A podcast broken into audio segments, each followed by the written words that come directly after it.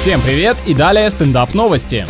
Россиянин построил дом на речном плоту, в котором собирается со всей семьей отправиться в Архангельск. Житель Великого Устюга официально зарегистрировал конструкцию как маломерное судно. Это каким таким чудесным образом? А, житель Великого Устюга, понятно. Дедушка-волшебник поставил сани с посохом в гараж и отправился на летний отдых. На пароме помимо основного строения также разместился автоприцеп с кухней, душевой и биотуалетом. Неплохое прикрытие для перевозки машин и за границу так можно путешествовать, минуя таможню, например.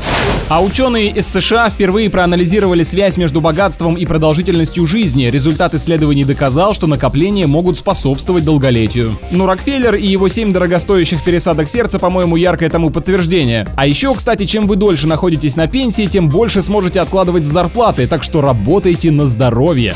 На этом пока все. С вами был Андрей Фролов. Еще больше новостей на energyfm.ru.